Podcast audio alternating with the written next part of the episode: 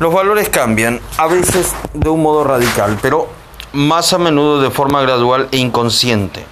Muchos de nosotros tenemos procedimientos de confirmación autoinhibidores o trasnochados. Cuando usted era estudiante, quizá necesitaba salir con muchas chicas para saber eh, saberse atractivo, pero eh, como adulto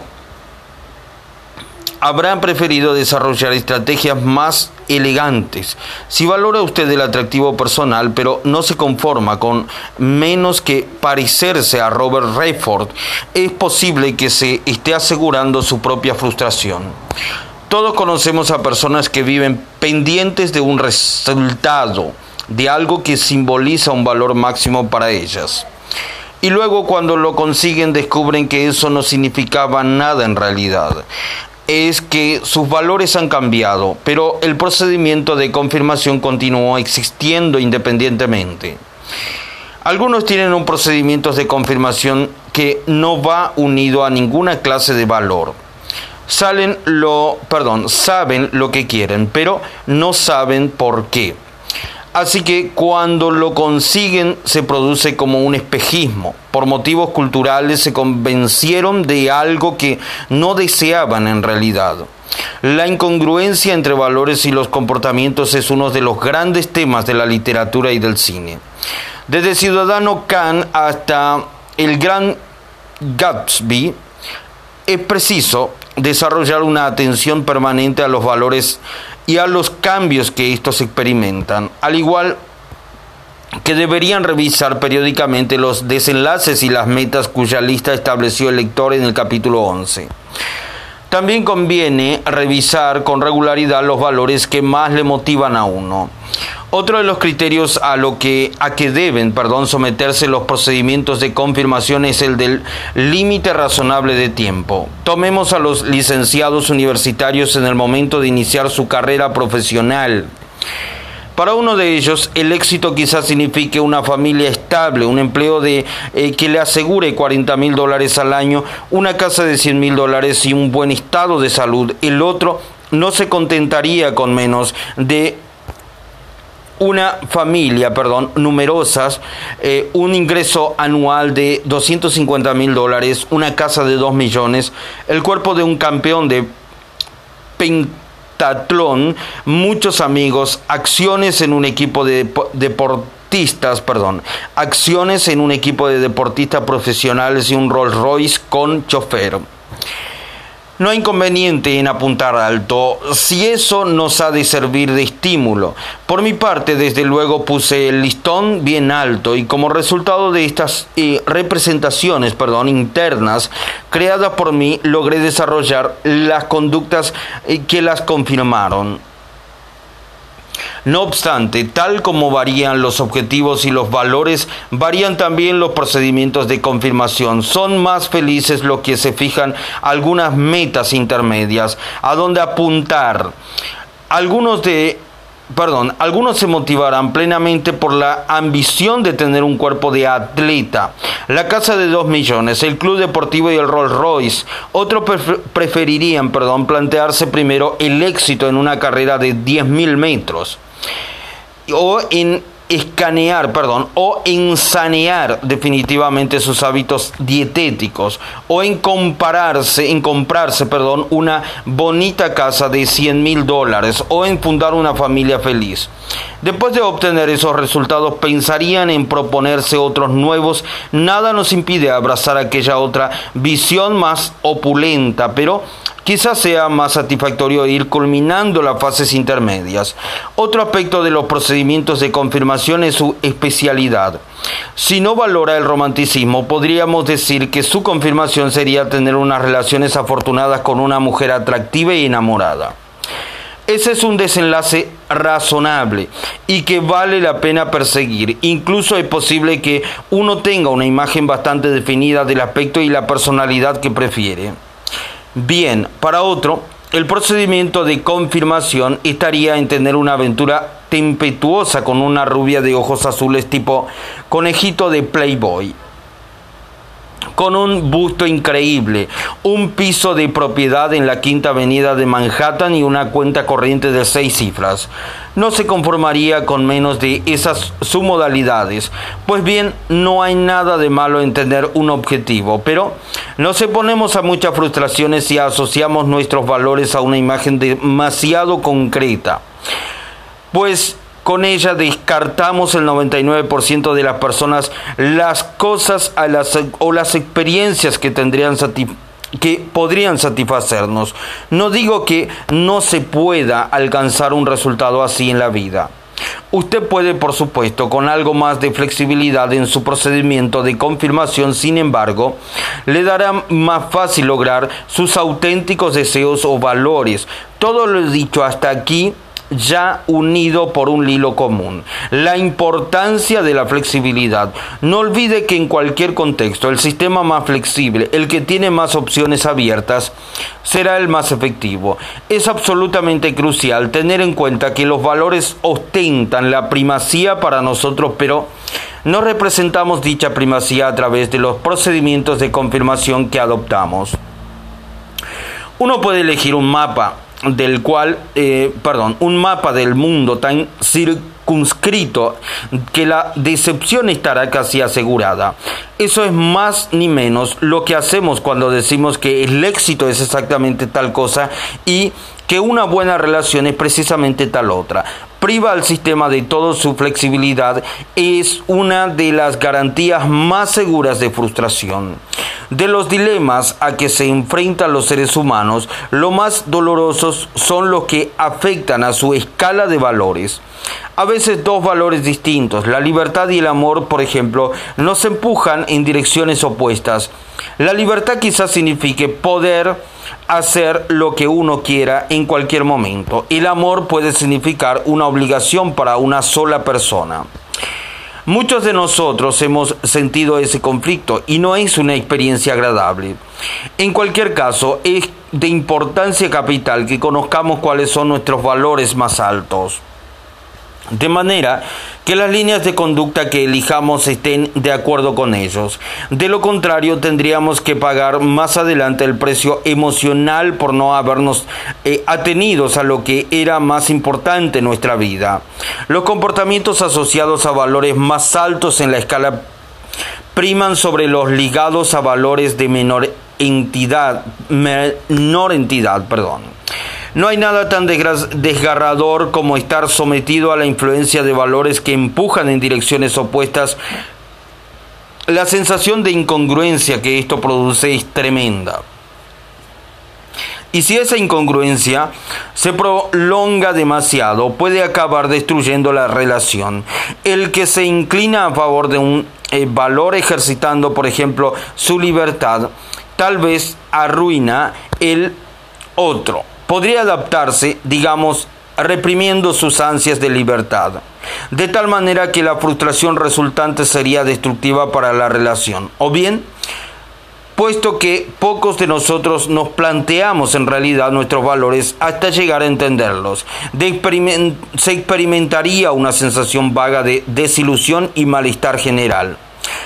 A no tardar nos a no tardar, perdón, ponemos a filtrar, podemos, perdón, ponemos a filtrar todas las experiencias vitales por medio de esas emociones negativas, hasta que las mismas llegan a, ser parte de nosotros. Sentimos eh, sentimientos de satisfacción que quizás no intente compensar con el hábito de comer en exceso o fumar, etc. Si no se ha comprendido la función de los valores, será difícil elaborar un compromiso satisfactorio. En cambio, si se consigue no será necesario eh, minar en ni la relación ni los afanes de libertad. Es cuestión de modificar el, el procedimiento de confirmación. Cuando uno, cuando éramos adolescentes, la libertad quizás significaba para nosotros imitar la vida sexual de Warren Beatty Ahora es posible que una relación amorosa sirva para proporcionarnos seguridad, recursos y alegría de modo que disfrutemos de una libertad más duradera que la posibilidad de mantenernos en la cama con cualquier persona a la que acabemos de conocer. La congruencia se obtiene así. esencialmente mediante un proceso de redefinición del marco en que se sitúa una experiencia. A veces, la incongruencia procede no de los valores mismos, sino los procedimientos eh, de confirmación de diferentes valores. El éxito y la espiritualidad, por ejemplo, no generan necesariamente incongruencia. Usted puede ser un gran triunfador y no por ello dejar de tener una rica vida espiritual, pero ¿Qué ocurre si su confirmación del éxito consiste en poseer una gran mansión, mientras que su confirmación de la espiritualidad exige un estilo de vida sencillo y austero? Tendrá que redefinir sus procedimientos de confirmación o remarcar la percepción. De lo contrario, quizás se eh, condenaría a un conflicto interior que le gobernaría durante toda la vida. En este punto quizás sea útil recordar el sistema de creencias que utilizó W. Michael para ayudarse a vivir una vida rica y feliz, pese a sus circunstancias que hubieran parecido limitativas a cualquiera. Es decir, que la relación entre dos factores nunca puede ser absoluta. Para él quedar paralítico no significó estar condenado a la infelicidad. Tener mucho dinero no significa estar cerrado a las cosas del espíritu, como tampoco el vivir con austeridad es necesariamente una garantía de espiritualidad. La PNL, Programación Neurolingüística, proporciona instrumentos para cambiar la estructura de casi cualquier experiencia, de modo que se forme la congruencia necesaria. En cierta ocasión tuve como cliente a un hombre aquejado de un problema bastante común. Tenía relaciones amorosas con una mujer, pero al propio, al propio tiempo concedía gran valor al hecho de sentirse atractivo sexualmente y relacionarse con otras mujeres. Cuando descubría señales de interés sexual procedentes de una mujer atractiva, empezaba a sentirse culpable debido al valor que para él representaba su relación principal. Cuando tropezaba con una mujer atractiva, su sintaxis de atracción funcionaba del modo siguiente. A. La vista de la mujer. B se decía a sí mismo, Aid, Uid, algo por el estilo de, esta mujer está muy bien, yo le he gustado. Yo cual conducía, lo cual conducía, perdón, a la sensación o deseo de actuar. Sei que a veces que a veces se convertía en realidad, puesto que comprendía la acción. C Sí, pero tanto el deseo como los romances consiguientes le producían tremendos conflictos con su necesidad de una relación fuerte, de persona a persona que era un deseo muy arraigado en su interior. Le enseñé cómo añadir un elemento nuevo a su estrategia, que hasta aquí podríamos simbolizar por B, A, ID, C, I, C. E. Le insté a que cuando viene a una, cuando viese a una mujer, BE, y se diese a sí mismo, se dijese a sí mismo, esta mujer está muy bien y yo le he gustado. A id, añadiese enseguida esta representación auditiva interna. Yo y yo estoy enamorado de mi mujer. Luego debía representarse a su compañera yendo a su encuentro con una sonrisa y mirándole con expresión de arrobo. BI lo cual citaría, perdón, en su interior una sensación de sinestésica nueva, un deseo de amar a su compañera. Instalamos dicha estrategia mediante la percepción, la repetición, perdón.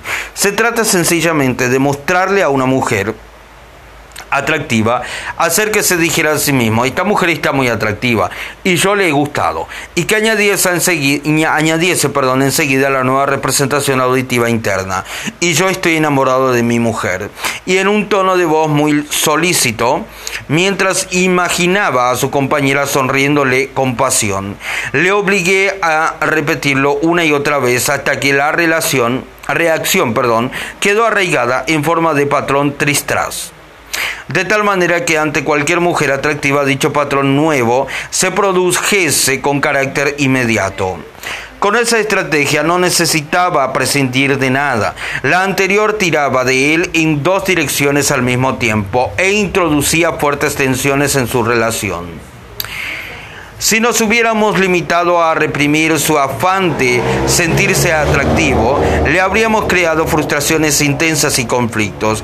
La nueva estrategia le permite continuar obteniendo las sensaciones positivas que anhela pero anulando el conflicto que minaba sus relaciones. Ahora, cuantas más mujeres atractivas ve, más deseo siente de amar a su compañera actual. La utilización óptima de los valores consiste en integrarlos con metaprogramas que nos sirvan para motivar y comprender tanto a nosotros mismos como a los demás.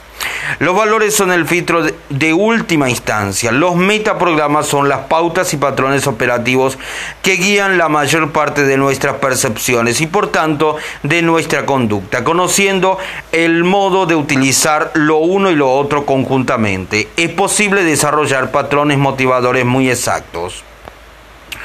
Una vez entendía a un joven cuya irresponsabilidad desesperaba a sus padres. Su problema era que vivía totalmente al día, sin prestar ninguna atención a las consecuencias. No es que se propusiera deliberadamente ser un irresponsable cuando se le presentaba algún plan susceptible de retenerle toda la noche fuera de casa. En realidad, solo reaccionaba ante lo que tuviera delante movimiento delante, movimiento de aproximación, sin pensar en las consecuencias de sus actos, es decir, en las cosas de las que debía alejarse. El diálogo con este joven me permitió detectar sus metaprogramas, supe cómo eh, cedía a la atracción eh, y actuaba prácticamente forzado. Luego me dediqué a descubrir sus valores y advertí que las tres cosas primordiales para él eran la seguridad, la felicidad y la confianza. Esto era lo que más necesitaba en la vida. Establecí la relación mediante los métodos de igualación y simetría. Luego, de manera totalmente congruente, empecé a explicarle cómo con su comportamiento ponía en peligro las cosas que más valoraba. Acababa de regresar a casa después de haber desaparecido durante dos días sin pedir permiso a sus eh, tribulados padres ni enviarles ningún mensaje. Le dije que estaba acabando con la paciencia de ellos y con su conducta iba a perder toda la seguridad, la felicidad y la confianza que le suministraba a su familia que si perseveraba acabaría en algún lugar sin seguridad, ni felicidad, ni confianza. ¿Cómo podía ser la cárcel o el reformatorio?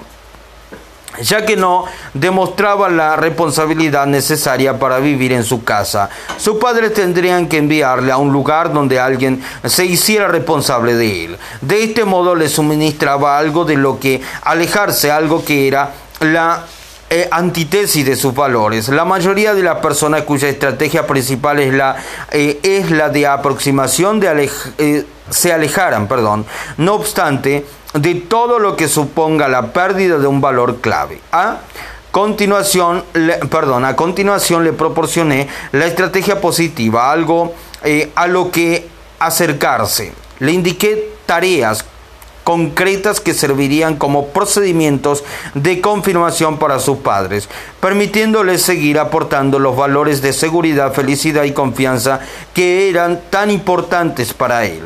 Todas las noches regresaría a su casa antes de las 10, encontraría empleo en el plazo de una semana y todos los días cumpliría con su padre de los eh, quehaceres perdón, y todos los días cumpliría con su parte de los quehaceres domésticos. Le dije que pasaríamos revista a sus progresos al cabo de una semana, de unas 60 días, y que si cumplía lo prometido, el grado de confianza de sus padres aumentaría casi como el respaldo de ellos a su felicidad y su seguridad personales.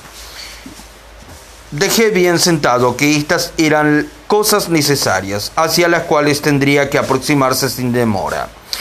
El primer incumplimiento de ese pacto se tomaría como una falta de aprendizaje. El segundo le valdría una advertencia, pero a la tercera vez le consideraríamos un caso perdido. Lo que hizo fue proporcionarle, perdón, cosas a las que aproximarse, a fin de mantener y aumentar su satisfacción con los aspectos que él valoraba. En el pasado le habían faltado objetivos a los que aproximarse y que él mismo, que al mismo tiempo favorecieran las relaciones con sus padres. Además, eh, dejé bien claro que estos cambios eran totalmente necesarios y le indiqué un procedimiento de confirmación eh, un procedimiento de confirmación bien concreto para que se estuviera eh, para que se estuviera a él atuviera a él según mis noticias más recientes sigue comportándose como un muchacho modelo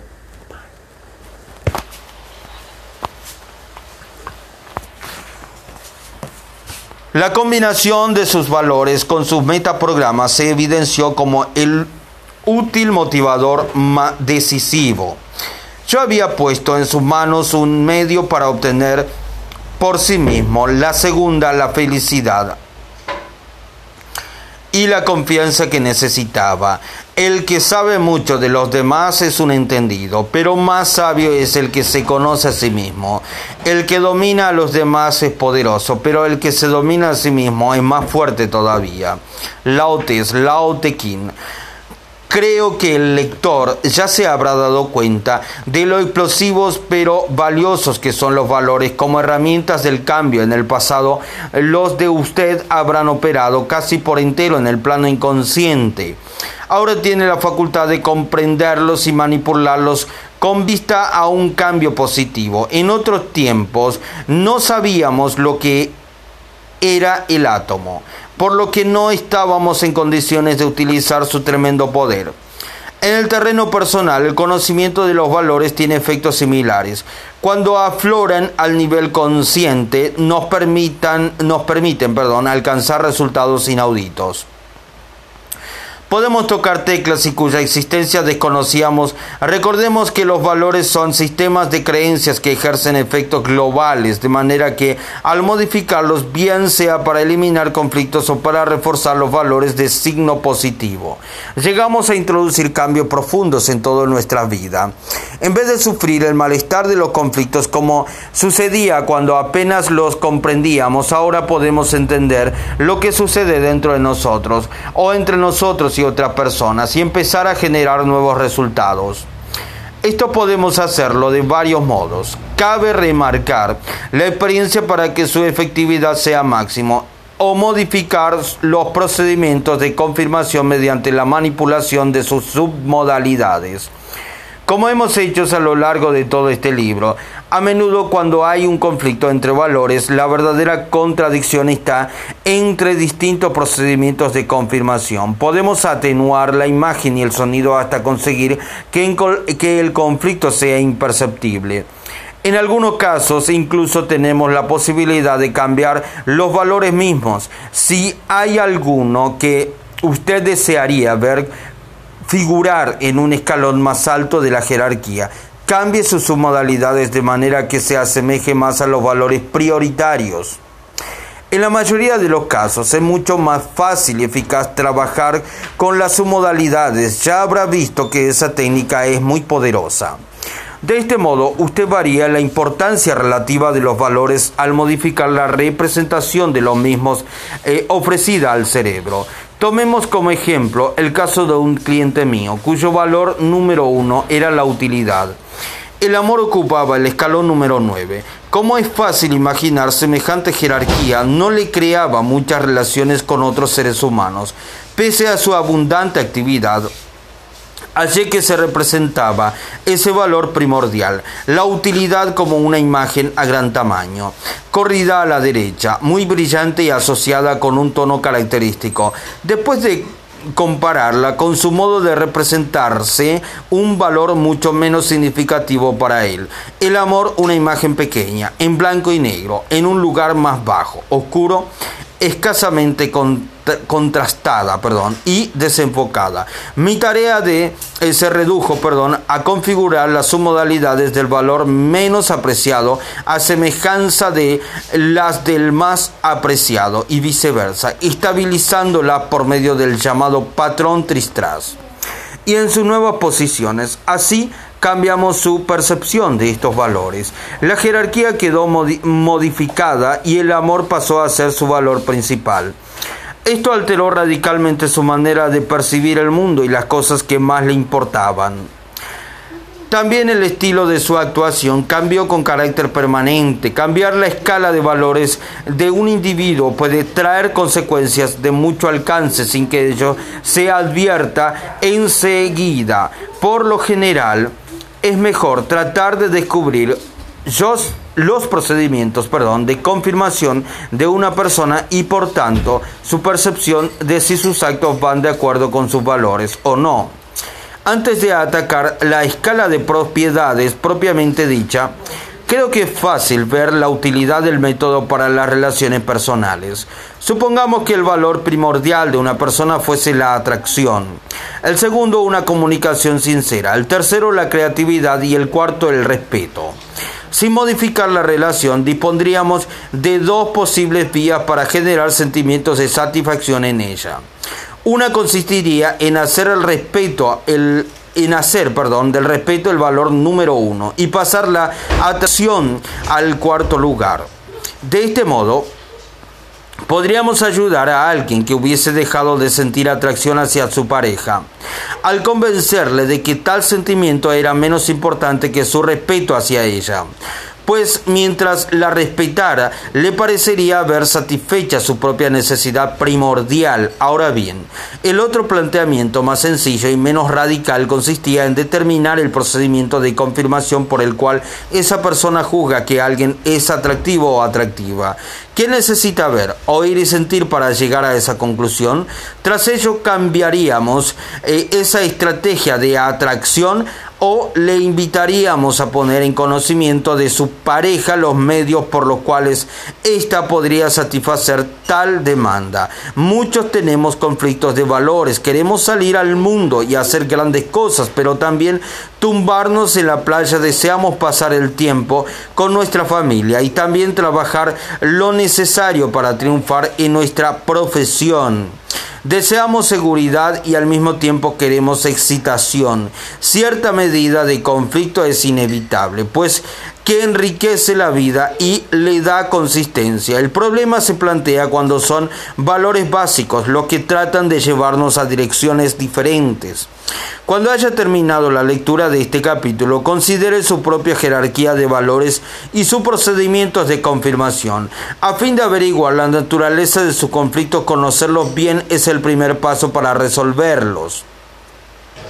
Los valores son tan primordiales para la sociedad como para los individuos. La historia de los Estados Unidos durante los últimos 20 años no proporciona un ejemplo desgarrador de la importancia y la variabilidad de los valores, que fue la agitación de la década de 1960 a 1970, sino un mare magnum de valores en conflicto. De pronto, un sector numeroso y significativo de la sociedad proclamó ideales que chocaban radicalmente con los del conjunto de esa sociedad. Muchos de los valores atesorados por nuestro país, el, el, patriotismo, la familia, el matrimonio, la ética del trabajo fueron puestos en tela de juicio. El resultado fue un periodo de incoherencia social y de disturbios. Entre lo que se eh, entre lo de entonces y lo de ahora hay dos diferencias esenciales. La primera es que muchos de los que en aquella época eran adolescentes han descubierto, perdón, caminos nuevos y más positivos para manifestar sus creencias. Durante los años 60, uno quizás opinaba que la libertad significaba conseguir drogas blandas y llevar el cabello largo. Ahora, en los 80 la misma persona tal vez piense que poseer un negocio y ser dueño de su propia existencia son las vías más eficaces para lograr ese mismo resultado.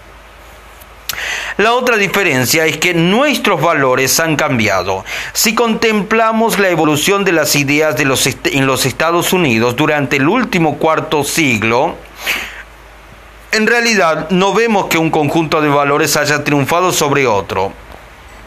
Lo que sucede es que se ha formado poco a poco un conjunto nuevo. En algunos sentidos hemos regresado a una cita tradición, a una cierta, perdón, tradición de patriotismo o de vida familiar. En otros aspectos humanos adoptado muchos de aquellos valores de los años 60. Somos más tolerantes y tenemos nuevas opiniones sobre los derechos de la mujer y los de las minorías, así como sobre la naturaleza del trabajo productivo como fuente de satisfacciones. De esta evolución resulta una lección beneficiosa para todos. Los valores cambian y con ellos las personas. Los únicos que no cambian son aquellos que no respiran. En consecuencia, conviene advertir el flujo de los hechos y moverse al compás del cambio. Recuerda el ejemplo de quienes se,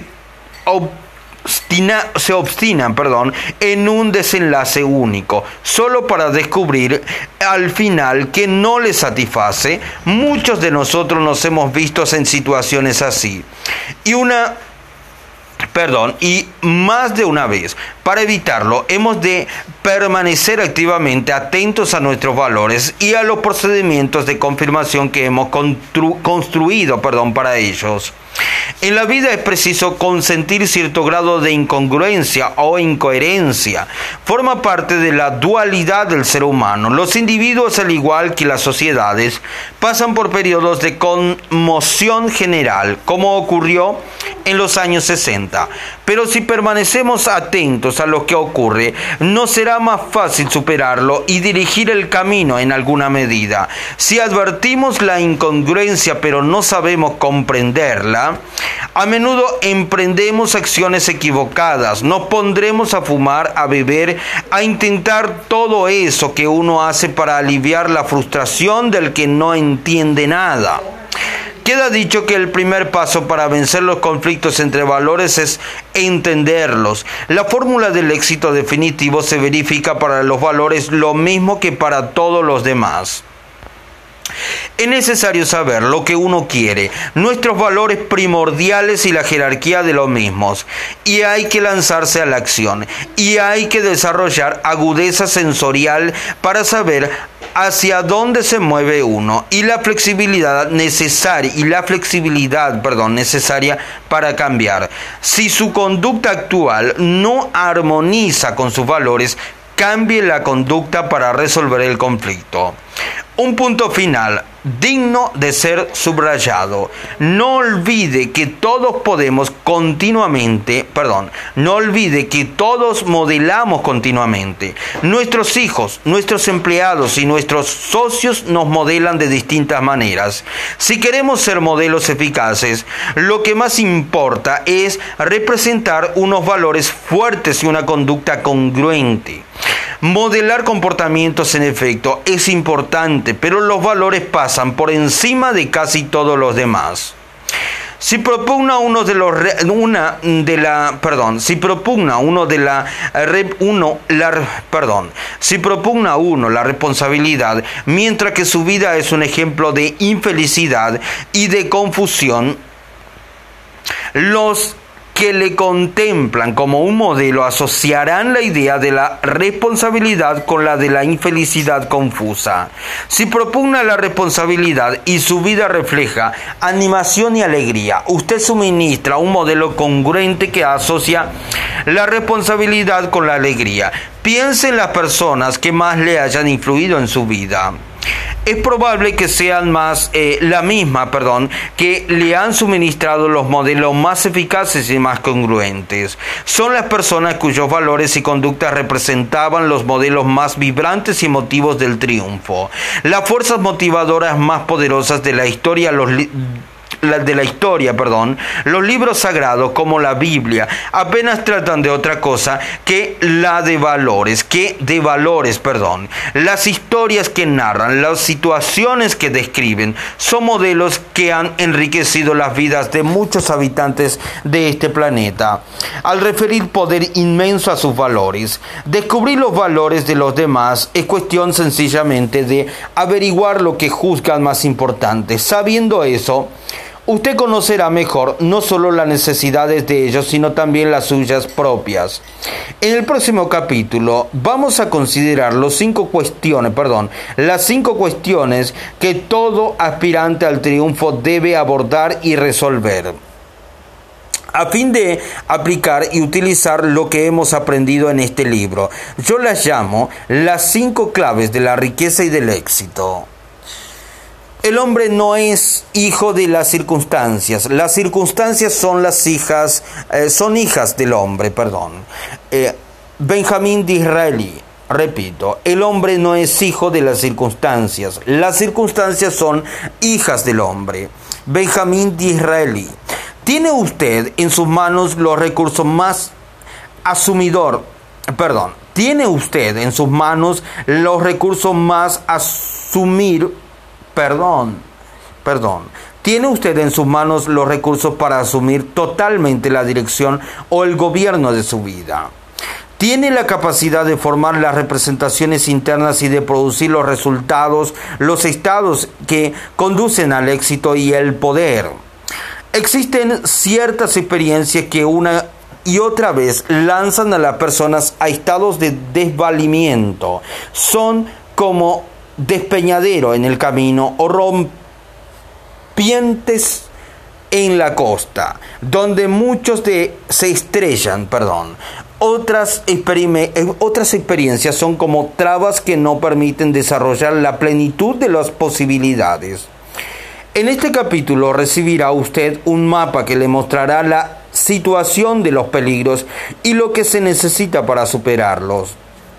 Yo digo que son las cinco claves de la riqueza y del éxito para desarrollar todas las facultades que usted tiene, para llegar a todo lo que desea, necesita comprenderlas. Todo triunfador ha tenido que hacerlo tarde o temprano, si usted lo hace y sabe usarlas en cualquier oportunidad, su vida será un triunfo imparable, un triunfo imparable. No hace mucho estuve en Boston. Una noche, después de dar una conferencia, salí a pasear con Copley Square. Contemplaba los edificios, perdón, una noche después de dar una conferencia salí a pasear por Copley Square. Contemplaba los edificios que van desde los modernos rascacielos hasta reliquias tan antiguas como los mismos Estados Unidos. Cuando vi que se acercaba un hombre con paso inseguro y tambaleante, por su aspecto llevaba semanas durmiendo en la calle. Apestaba a aguardiente y parecía no haberse afeitado desde hacía varios meses. Me figuré que se acercaría a mendigar. Mi pensamiento fue como un imán. El tipo se detuvo delante de mí y dijo, oiga, ¿no tendría un cuarto de dólar que prestarme? Al principio me pregunté si sería oportuno premiar su conducta. Luego me dije que prefería aliviar su situación. En cualquier caso, un cuarto de dólar no supondría mucha diferencia, así que decidí darle al menos una lección. ¿Un cuarto? ¿No quieren nada más que un cuarto? Y él respondió, solo un cuarto. Con que eche mano al bolsillo, saqué un cuarto y se lo di, diciendo, la vida pagará cualquier precio que tú pidas. El individuo se quedó atónito y luego se alejó andando de espaldas. Mientras le contemplaba, me quedé pensando en las diferencias entre los que triunfan y los que fracasan. Pensé, ¿En qué nos diferenciamos él y yo? ¿A qué se debe que yo haya tenido la suerte de hacer lo que quiera, dónde, cuándo, con quién y siempre que quiera? En cambio, él, a sus 60 años de edad, eso aparentaba, vive en la calle y pide limosna de 25 centavos. ¿Acaso Dios bajó y dijo, Robbins, has sido bueno y voy a premiarte con la vida que siempre soñaste? ni por asomo. ¿Acaso nací con recursos o ventajas superiores? No lo creo. En ocasiones eh, lo pensé casi tan mal como aquel tipo. Aunque no llegase a beber tanto ni a dormir en la calle, creo que parte de la diferencia estaba en la contestación que le di. La vida te pagará cualquier precio que tú pidas. Pide un centavo y sacarás eso y nada más. Pide alegría y éxito son nados y eso obtendrás también. Mis estudios me han eh, convencido de que cuando uno aprende a dirigir sus estados y a dominar su comportamiento, puede conseguir cuanto se proponga, sepa lo que quiere pedirle a la vida y tenga la seguridad de obtenerlo. Durante los meses siguientes me dediqué a hablar con otros vagabundos y les pedí que me contestaran, me contaran, perdón, su vida y cómo habían llegado a su condición presente descubrí que todos conocemos dificultades parecidas y que la diferencia está en la manera de reaccionar ante ellas. La palabra que tú digas, esa será la que oirás. Proverbio griego. Repito, la palabra que tú digas, esa será la que oirás. Proverbio griego. Voy a participarle cinco claves o lemas que le van a servir como indicadores en la carretera del éxito. Eh, no hay nada profundo ni obstruso, abstruso, perdón, en ellos pero son absolutamente cruciales. Si llega a dominarlos, las posibilidades de usted no conocerán límites. Pero si no los usa, usted mismo se habrá marcado límites en cuanto al límite que pueda alcanzar. La decisión y una mentalidad positiva sirven para empezar, pero no representan la solución completa. En ausencia de disciplina, la decisión es el comienzo del desengaño. La decisión acompañada de la disciplina obra milagros. He aquí la primera clave para alcanzar el éxito y la felicidad. Usted debe aprender a superar la frustración.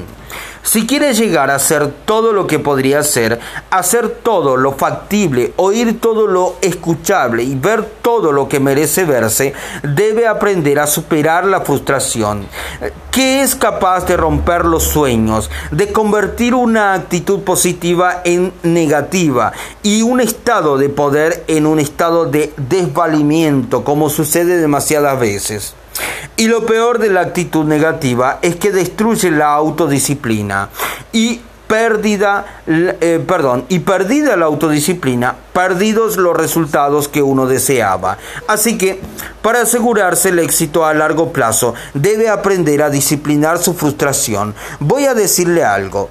La clave del éxito es una frustración de mayor de mayor cuantía, perdón.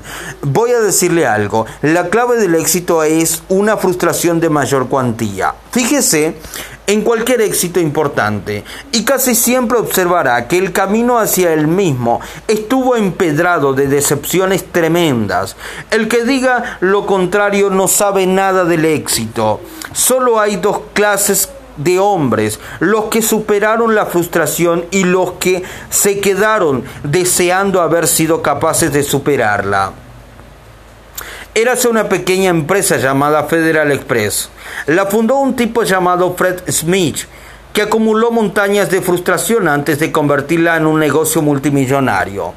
Cuando empezó, después de invertir en la empresa hasta el último centavo, calculaba entregar unos 150 paquetes.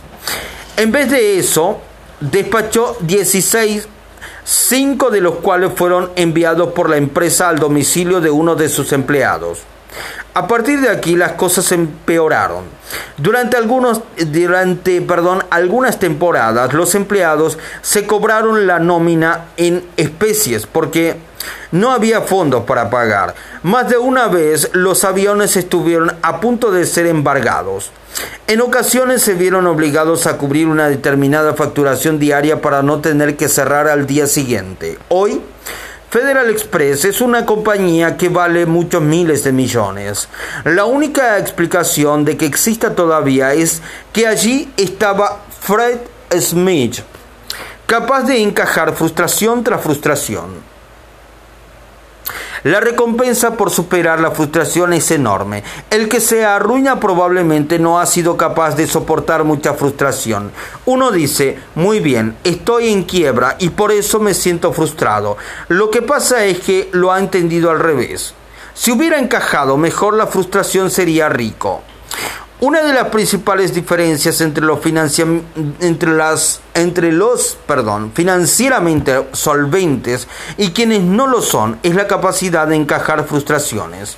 No soy tan indiferente como para insinuar que la pobreza no conlleve eh, también grandes frustraciones. Lo que digo es que el camino para no ser pobre pasa por encajar más y más frustraciones hasta que uno logra triunfar. Popularmente se dice, la gente rica no sabe lo que es pasar apuros. La realidad es que quien emprende algo pasa más apuros que nadie. Solo es cuestión de saber enfrentarse a ellos. Idear nuevas estrategias, ingeniar nuevas alternativas. No olvide que ser rico no es solo cuestión de tener dinero. Cualquier relación extraordinaria, acarrea problemas y desafíos. El que no quiera tener problemas debería evitar cualquier género de relaciones. Hay grandes frustraciones en el camino de todo gran éxito en los negocios, en las relaciones y en la vida. El mayor don que nos proporcionan las técnicas del rendimiento óptimo es que nos enseñan cómo enfrentarnos eficazmente a la frustración. Usted puede asimilar lo que normalmente le frustra y reprogramarlo para que le estimule. La PNL, programación neurolingüística, es mucho más que un recurso para mentalizarse positivamente. El problema de la mentalización positiva es que hay que detenerse a pensar. Mientras tanto, quizás sea ya demasiado tarde para hacer lo necesario. La PNL ofrece un medio para convertir el estrés en oportunidades. Eh, usted ya sabe tomar las imágenes que solían deprimirle y hacer que se marchiten y desaparezcan, o sustituirlas por imágenes que le hagan entrar en éxtasis. No es difícil, ya ha aprendido a hacerlo. He aquí una fórmula para vencer el estrés en dos etapas. Número uno, no se deje abrumar por pequeñeces. Número dos, no olvide que en realidad todo es una pequeñez. Todos los triunfadores han llegado a saber que el éxito está oculto al otro lado de la frustración. Por desgracia, muchos no logran saltar al otro lado. Quienes no consiguen alcanzar sus metas generalmente se han dejado vencer por la frustración. Han permitido que ésta les disuadiera de emprender las acciones necesarias que les hubieran servido para avanzar hacia la consecución de sus deseos. Para pasar esa barrera hay que combatir la frustración, hay que tomarse cada eh, revés como una realimentación de informaciones que sirven para aprender y hay que seguir empujando. Dudo, dudo de que encuentre usted muchos triunfadores que no hayan pasado por todo eso. Y aquí la segunda clave, usted debe aprender a superar el rechazo. Cuando repito Perdón, cuando repito este concepto en un cursillo, la fisiología de los oyentes cambia en grado perceptible. ¿Habrá algo en el lenguaje humano que duela más eh, que la simple palabra no? Para el que conozca el mundo de la venta, ¿cuál es la diferencia entre ganar 100 mil dólares y ganar 25 mil? La principal, aprender a encajar un rechazo de modo que el temor al mismo no sea obstáculo para la acción. Los mejores vendedores son los que escuchan, perdón, más negativas. Son los que saben tomar un no y servirse de él como palanca para pasar al sí. El desafío más grande para todo aquel que se haya formado en nuestra cultura es la dificultad de superar un no. ¿Recuerda la pregunta que hacíamos en otro lugar? ¿Qué haría usted si supiera que no podía fracasar? Piénsalo ahora. Si tuviera la segunda de la, perdón, si tuviera la seguridad de no fracasar, ¿influiría ello en su comportamiento? ¿No le permitía hacer exactamente lo que desea? Así pues, ¿qué se lo impide? Es esa palabra de dos letras, el no. Para triunfar usted debe aprender a encajar el rechazo sabiendo cómo despojarlo de todo su poder. Una vez me ocupé de un saltador. Había sido campeón olímpico de salto de altura, pero se encontraba en tal estado que no era capaz ni de saltar por encima de su sombrero. Cuando vi cómo saltaba, aprendí enseguida su problema. Inevitablemente derribaba el listón y a partir de ahí sufría toda una serie de trastornos emocionales. Convertía cada fracaso en un acontecimiento de proporciones enormes. Le llamé y le dije que no volviera a hacerlo, si quería que siguiéramos colaborando. Registraba todos los intentos como fracasos. Enviaba a su cerebro un mensaje que subrayaba la imagen del fracaso y esa imagen se le presentaba cada vez que intentaba el salto. Cuando saltaba, su cerebro estaba más entretenido con la idea del fracaso que con ponerse en estado de dominio de sus recursos para alcanzar el éxito. Le enseñé que cada vez que chocase con el listón debía decidirse, perdón, debía decirse, ah, otra modificación, en vez de otro fracaso. Era preciso que se pusiera en estado de posesión de sus recursos antes de volver a saltar. Después de estas palabras, al tercer intento consiguió una marca eh, que no alcanzaba desde hacía dos años. No hace falta gran cosa para cambiar la diferencia entre dos metros y dos metros treinta. Es de menos perdón, es de menos de un 10%. No es mucha diferencia de altura, pero sí una gran diferencia de rendimiento, perdón. De manera parecida, una pequeña modificación puede acarrear un gran cambio en la calidad de vida de usted. ¿Oyó hablar de este tipo llamado Rambo o Silvestre Stallone? ¿Cree que se limitó a presentarse en el despacho de un agente o en un estudio para que le dijeran sí, nos gustan sus músculos y vamos a hacerle protagonista de una película? No fue exactamente así. Silvestre Stallone ha triunfado porque fue capaz de resistir un rechazo tras otro. Cuando empezaba recibió más de un millar de negativas. Visitó a todos los agentes artísticos de Nueva York. Y todos les dijeron que no. Pero él siguió empujando, siguió insistiendo y por fin hizo una película titulada Rocky. Supo escuchar la palabra no mil veces y pese a ello llamar a la puerta número 1001. ¿Cuántos no es aguantaría usted?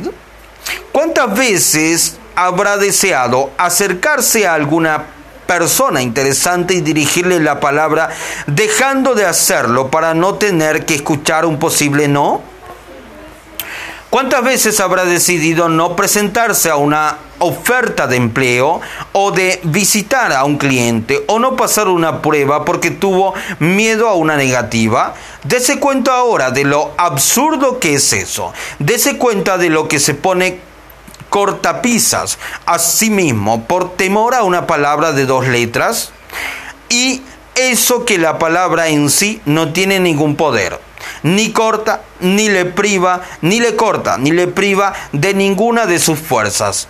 Todo su poder procede de la manera en que se la presenta usted a sí mismo. No los límites, no los límites que usted se impone, se impone, perdón, ante ella.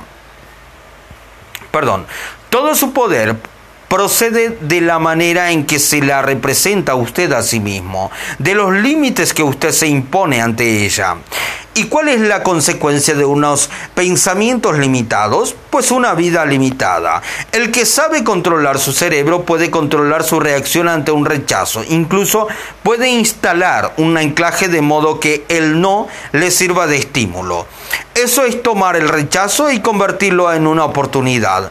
Usted, vendedor, puede anclarse de manera que el timbre de la puerta del cliente dispare la fiebre de la acción y no el temor al fracaso. No olvide que el éxito está oculto al otro lado. Además, sin rechazo no hay triunfo auténtico. Cuanta más negativa reciba usted, más habrá aprendido y más cerca se encontrará de su desenlace enlace. La próxima vez que alguien le rechace, dele un abrazo. A lo mejor con eso cambia su fisiología. Convierta los noes en abrazos. Si llega a superar el rechazo, conseguirá cuanto se proponga. Esta es la tercera clave de la riqueza y la felicidad. Usted debe aprender a superar la presión financiera. La presión financiera solo la desconoce a aquel que no tiene finanzas de ninguna clase. Hay muchos tipos de presión financiera. Perdón.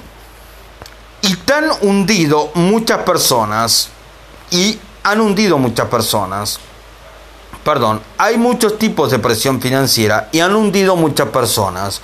Pueden propiciar la codicia, pueden propiciar la codicia, la envidia, el engaño o la paranoia. Pueden embotarle su sensibilidad o privarle de amigos. Pero fíjese, perdón, pero fíjese en que he dicho que pueden no que vaya a ser así precisamente. Superar la presión financiera quiere decir saber tomar y saber dar, saber ganar y saber ahorrar.